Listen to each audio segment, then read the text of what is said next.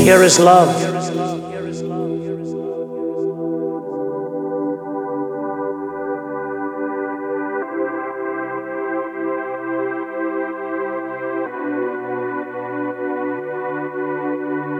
When God gave us the moral law, it was to remind me that my worship was sacred, that my body was sacred, my words were sacred, my time was sacred, the property I owned was sacred, and it is the desacralization of all of these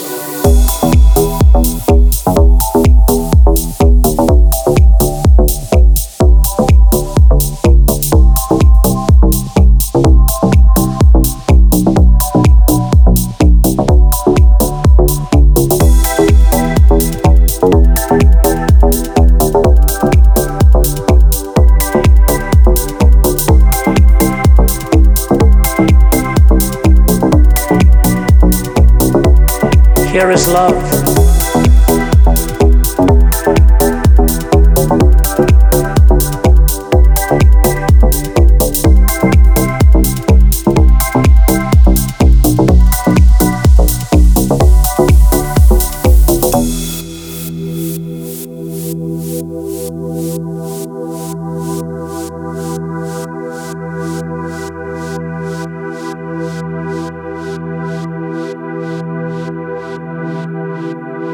Ladies and gentlemen,